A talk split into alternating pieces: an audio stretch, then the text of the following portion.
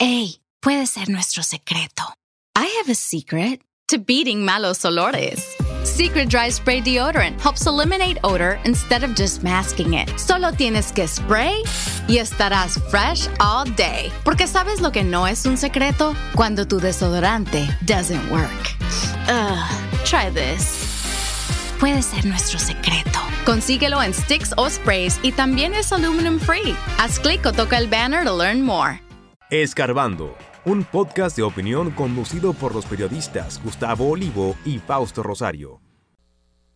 Realizarán patrullaje mixto entre militares y policías otra vez. República Dominicana quiere ser más que un destino turístico de sol y playa.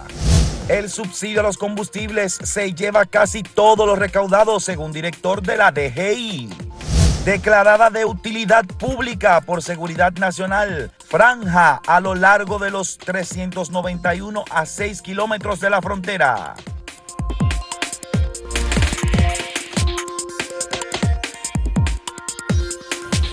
Bueno, las últimas semanas los dominicanos hemos estado con el Jesús en la boca debido al aumento de la criminalidad en nuestro país. Eh, se han dado casos, asesinatos, asaltos a toda hora del día y esto pues desde luego lleva intranquilidad a los hogares de República Dominicana.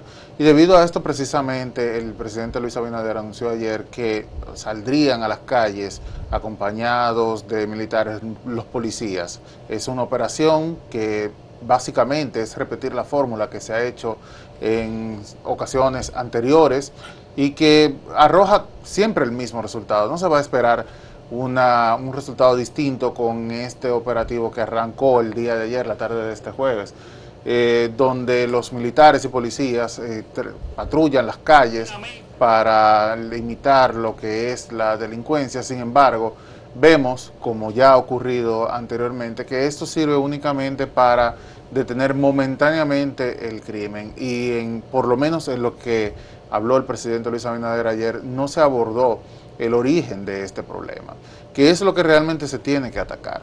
Eh, se dijo que se iba a estar monitoreando y se iba a medir el resultado de esto, pero no se dijo cómo se haría. Eh, se patrullarían los barrios más importantes de República Dominicana, así como las principales avenidas.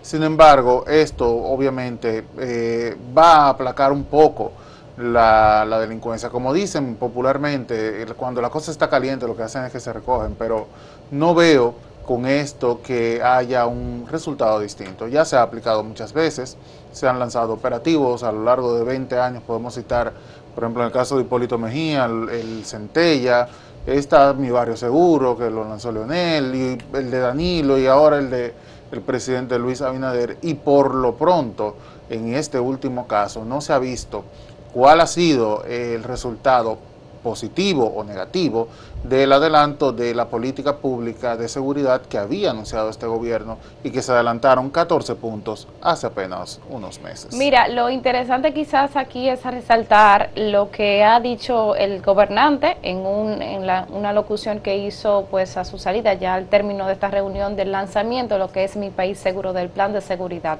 mi país seguro que se, bueno, se sella en esta, en esta gestión gubernamental. Ahí habló de mano dura, pero respeto a los derechos humanos, también vamos a salir a buscando, también entréguense pacíficamente y si no, lo vamos a salir buscando donde estén. Hay un cortecito aquí que tenemos, vamos a escuchar en palabras del presidente exactamente qué fue lo que dijo en ese encuentro. En sus instituciones. Quiero decirle que confío plenamente en las actuaciones de la Policía Nacional y sé que van a actuar en respeto a los derechos humanos, pero con la firmeza que se necesitan en estas circunstancias. Aquellos que están actuando en nuestros barrios, en nuestros sectores, llevando intranquilidad que lo hagan y se entreguen de una manera pacífica. Porque si no, se le va a buscar donde estén. La primera responsabilidad de un jefe del Estado es llevar la paz y la tranquilidad a la población dominicana y que no le quepa duda que yo estoy consciente y que lo haremos. A partir de esta operación en la tarde de hoy, bueno, ya ustedes escuchaban al presidente hablar, es una especie, yo lo considero como una especie de amenaza, si se pudiera, no sé, Vamos interpretar. advertencia para Advertencia, amenaza, bueno.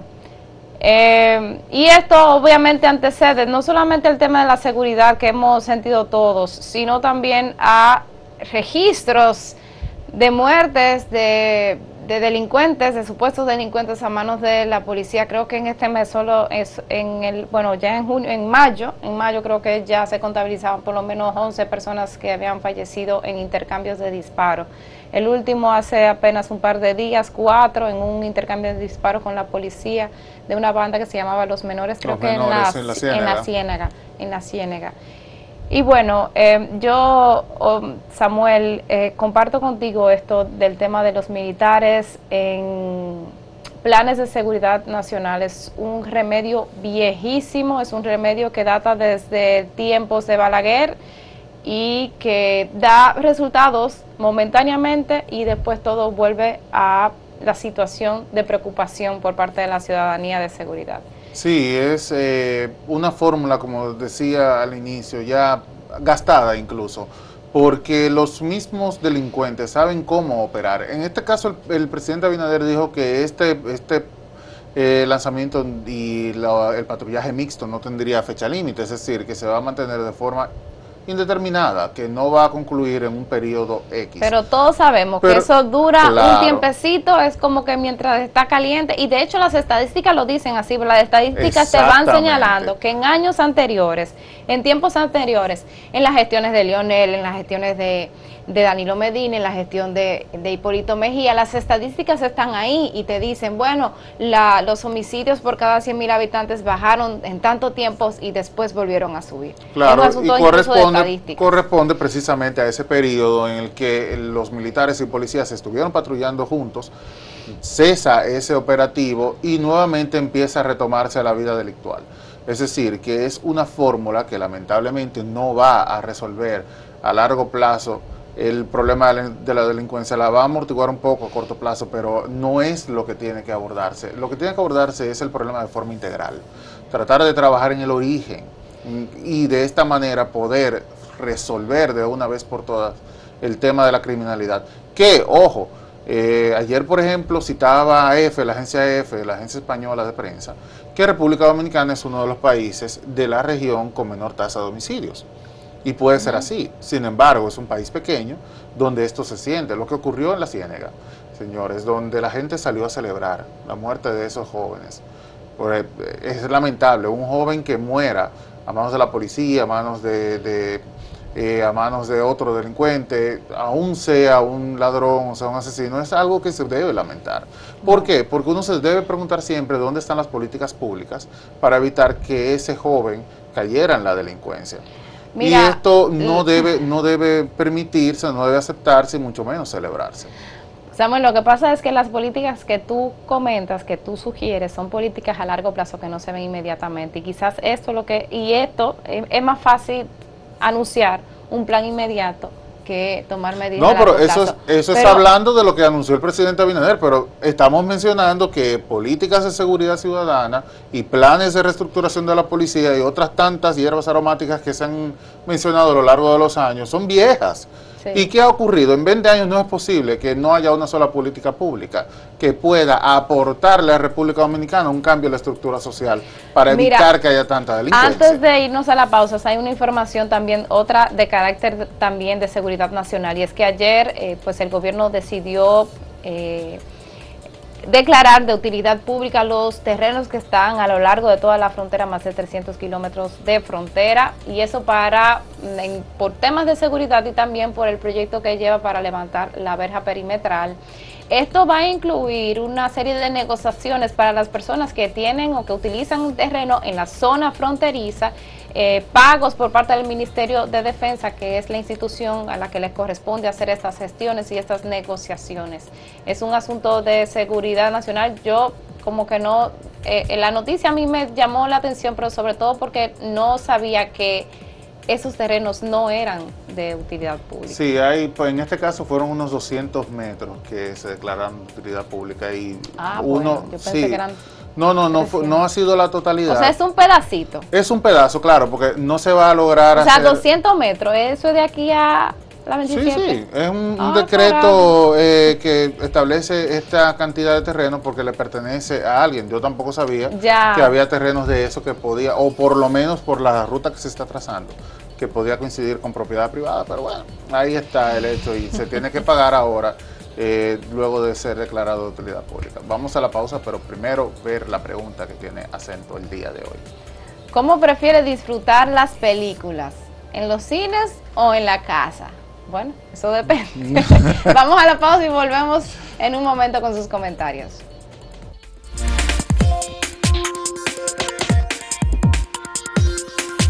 Si quieres anunciarte en este podcast, escríbenos a podcast.acentotv.de.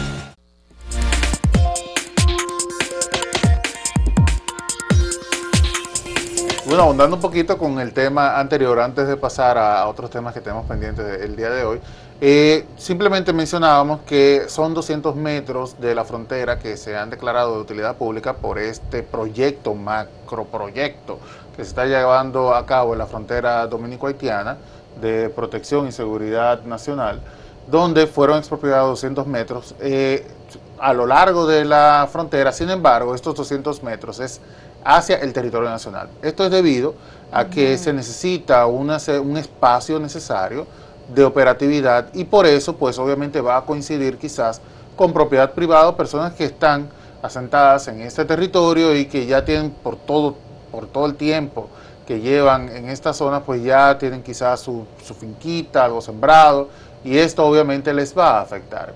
Entonces solamente queríamos tocar ese tema porque es algo que se puede prestar a confusión y eh, ya que el tiempo en televisión es tan corto, no, nos eh, no tuve la oportunidad de mencionarlo antes de la pausa, pero ya está esto señalado. Está aclarado. Aclarada duda también para mí. Miren, eh, hay importante señalar que ayer se realizó una actividad, en, bueno, la AIR de la Asociación de Industrias de la República Dominicana realizó una actividad con el director de Impuestos Internos, Luis Valdés.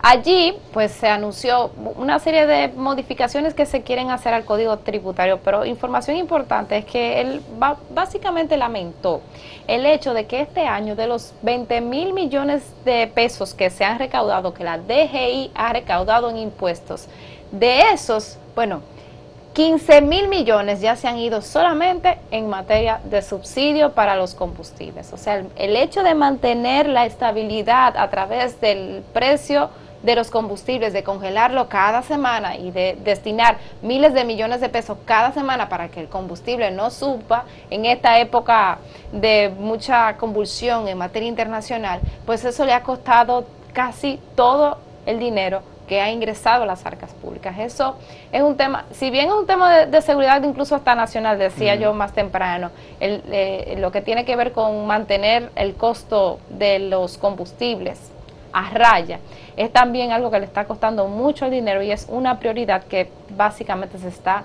chupando todo lo que nos llega, y, digo lo que nos llega para invertirlos en otra cosa. Claro, de hecho Valdés señalaba algo que es muy importante recordar, y es que si bien con este subsidio se está manteniendo a raya el precio de los combustibles, que están bastante caros, cada viernes recibimos la información de cuánto debe haber subido en esta semana el precio por galón de la gasolina premium, por ejemplo, y cuánto debería estar costando, y uno se queda pues, se queda eh, mudo cuando ve el número que eh, calcula la, el Ministerio, en este caso de Industria y Comercio.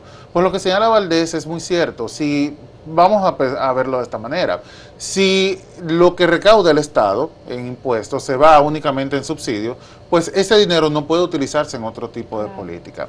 Y eso es algo importante. Dígase, es dinero que no va a salud, por ejemplo, algo que actualmente con la pandemia del COVID es altamente necesario, no va a educación, no va a justicia, no va a otros lugares donde podría recibirse ese dinero que seguramente hace falta. Así que es importante que recordemos que se trata de un problema que se está abordando, lo único es que nos cuesta. Y lamentablemente no tenemos eh, una solución a mano, ya que en el caso de los, combustibles, claro, no depende de República Dominicana. Hay factores que están haciendo que cueste más eh, cada semana el barril, entre ellos, por ejemplo, la guerra de Rusia y Ucrania, que ha afectado muchísimo el comercio en todo el mundo. Así que es eh, triste que esto se esté dando, sin embargo, positivo que haya una solución que amortigue un poco la, el costo del combustible en República Dominicana, pero sabemos ya con esto que tristemente no vamos a tener eh, quizás todos los recursos que a uno les gustaría que se destine en políticas públicas que beneficien al resto del país. Mira, hago una anécdota ah, rapidísima. Hace unos días el, ministro de Hacienda eh, dio una conferencia en la que yo estuve y él señalaba, hizo la explicación de que en esos meses, en esos creo que tres primarios cuatro meses del año, el tema del subsidio de combustible se había chupado todo, o sea, el equivalente a todo el presupuesto del Ministerio de, creo que era el Ministerio de Turismo y de Trabajo que mencionó. O sea, es un poco para entender eh, cómo de alguna forma el gobierno ha priorizado el tema de mantener los combustibles, porque ya lo decía, es un asunto no solamente de estabilidad económica para controlar la inflación, es también un tema de seguridad social, o sea, de estabilidad social, lo que se, lo que se ha priorizado con este tema de subsidios. Hay otra información, Samuel, importante que yo quiero eh, resaltar. Es una, eh, son una serie, una, unas declaraciones que se recogen, que la agencia EFE recoge, que yo creo que es importante que nosotros mencionemos aquí. Se habla del turismo, de cómo eh, las autoridades dominicanas pues están intentando vender a la República Dominicana y fortalecer los atractivos que tiene la República Dominicana en materia turística y no solamente enfocarlo en sol y playa. Se ha mencionado, y yo creo que es algo que se tiene tiempo hablando de eso, el tema del turismo de convenciones, sobre todo en Santo Domingo, y también se habla del turismo de salud, que si usted verifica cuánto deja un turista común el que va a visitar una playa y cuánto deja al país un turista de salud, ahí es que se da cuenta que el turismo de salud es una es una cuota que quizás nosotros podríamos explotar muchísimo más, sobre todo por las inversiones que genera. Sí, en estas declaraciones de sonadores hay algo también importante que ellos señalan y es que se está buscando y se eh, tienen como punto principal en todo este desarrollo turístico es el tema de que sea una explotación sostenible, que sea medioambientalmente eh, responsable, que no afecte los recursos naturales de República Dominicana y que bueno que sea así, debido a que por años siempre se ha criticado muchas veces que eh, algunas eh, edificaciones hoteleras pues no cumplían con esto o por lo menos eh, se pudo haber hecho de forma distinta que no perjudicara tanto al entorno. Sin embargo, es bueno que se esté señalando esto debido a que República Dominicana tiene espacios todavía que son prácticamente vírgenes y que ahora se está analizando su explotación. Por ejemplo, Pedernales que es ahora uno de los proyectos más importantes que tiene el gobierno dominicano, que es, eh, además de eh, el gobierno está participando empresas privadas, pues es bueno que se tome esto en consideración, que sea responsable en cuanto al medio ambiente, que no sea agresivo y que le permita a sí mismo mantener eh, la zona como hasta ahora se conoce. Es una zona preciosa y sería triste que uno la vea eh, perjudicada simplemente porque quiere sacársele dinero. Es bueno que se, diversifique el tipo de turismo que viene a República Dominicana. Recibimos una cantidad bastante grande de turistas que buscan precisamente agua, sol y arena. Sin embargo, que puedan venir, por ejemplo, a las montañas, que es otro turismo que se está desarrollando en nuestro país y que es bastante positivo, pues pueda también venderse como un paquete. Así como se vende lo de los hoteles, que pueda venderse como un paquete, que pueda, la gente pueda ir al Pico Duarte, por ejemplo, eh, de excursión. Eso sería bastante interesante y qué bueno que se está pensando en otras formas de cómo poder atraer eh, personas, atraer turistas a nuestra isla. Así que qué bueno que se está analizando esto. en el caso del turismo de salud, eh, España, por ejemplo, es uno de los países de Europa que tienen más visitantes precisamente, o tenía, no sé si ahora con el tema de, de todas las crisis que han ocurrido, ha variado un poco, pero tenían eso que eran muy abiertos hacia las personas que necesitaran atención sanitaria y por eso era bastante fácil eh, ingresar a este país en busca de, una atención médica. Mira, y hablando de turismo, sí me gustaría mencionar que Acento desde el miércoles hasta hoy ha publicado una serie de reportajes en torno al costo de los boletos aéreos que es una, un tema de competitividad que incluso las mismas autoridades de turismo pues han contemplado, han planteado, han puesto sobre la mesa el hecho de que, por ejemplo, para viajar a la República Dominicana es quizás más costoso que nuestro gran competidor México. Eh, para un, por ejemplo, para un turista que quiere viajar desde los Estados Unidos. Eso por un lado. Este esta serie de trabajos de mi compañera Catherine Luna pues tiene, por ejemplo, datos de la cantidad de impuestos a se, habla de por lo menos 11 impuestos que se llevan el, el 30% del costo total de un boleto aéreo y también este reportaje tiene información sobre cómo ha afectado el tema del costo de los combustibles, en este caso del Aptur, que es el que se utiliza para, para los vuelos. Eh, ha tocado la, la industria, las ganancias que tienen las aerolíneas y bueno, es un tema interesante que yo creo que nos deja sobre todo la necesidad de que se deje sobre la mesa el hecho de que tenemos que quizás revisar eso bueno, no solamente para los turistas que quieran llegar a la República Dominicana, sino para la gente que deseamos hacer turismo en el exterior. Vamos a ver la pregunta del día de hoy. Tiene que ver, es una pregunta de viernes, ¿cómo usted prefiere disfrutar de las películas? si en los cines o en la casa? Una buena pregunta para el fin de semana, para que lo vayan meditando. Volvemos en breve.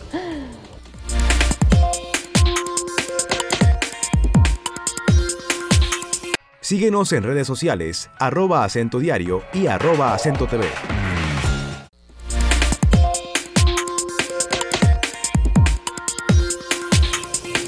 veamos las respuestas a la pregunta que hace acento el día de hoy sobre cómo prefiere disfrutar las películas. Y ah, caramba, miren aquí, 75% de las personas dice que prefieren disfrutarlas en casa, mientras que el 25% dice que en los cines. Yo lo prefiero de ambas maneras. Me gusta mucho ir al cine. Yo creo que también depende de la película. Vamos a ver, en bueno, la misma tendencia en Twitter, el 73, el 74% entiende que, o sea, le gusta más ver películas en casa y el 26% en los cines. Ahí sigue la misma tendencia. Vamos a ver en YouTube, igualito que el anterior. 78% dice que prefiere disfrutar las películas en la casa, mientras que el 22% dice que prefiere hacerlo en los cines. Vamos a ver los comentarios. José Valdés dice, yo solo voy al cine a ver grandes producciones. Bueno, lo que decías, que depende José Valdés y yo estamos de acuerdo. Vamos a ver otro comentario. Dice Agente 002, los cines se disfrutan sobre todo por la experiencia del estreno, las reacciones del público y ver todo por primera vez en pantalla grande y sonido envolvente. Esa, respuesta me gusta. Esa es la experiencia, exactamente. Emelindo Mota Benítez, prefiero quedarme en casa por la inseguridad ciudadana que existe hoy en día y mi economía que no está bien.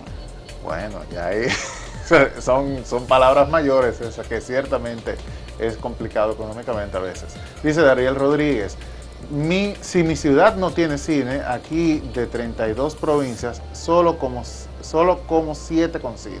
Eso, eso es un tema interesante y es cierto. ¿Tenemos otro comentario?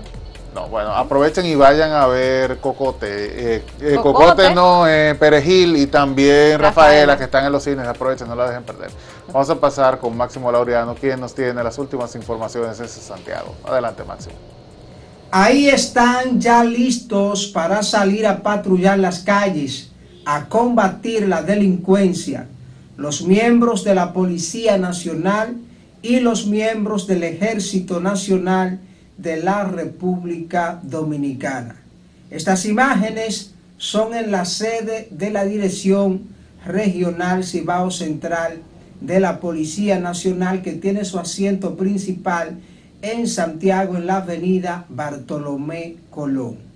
El objetivo, devolver la tranquilidad a la ciudadanía de Santiago y las provincias que componen esta jurisdicción, pero hacerlo con mucho tacto y firmeza. Eso dice este superior del Ministerio de Defensa. Tacto en la actuación, mucho cuidado en la calle, pero firmeza, firmeza para cumplir con la disposición emanada del alto mando militar. Eso es representación del Ministerio de Defensa. Firmeza en el trabajo, mucho tacto, pero hay que hacer el trabajo.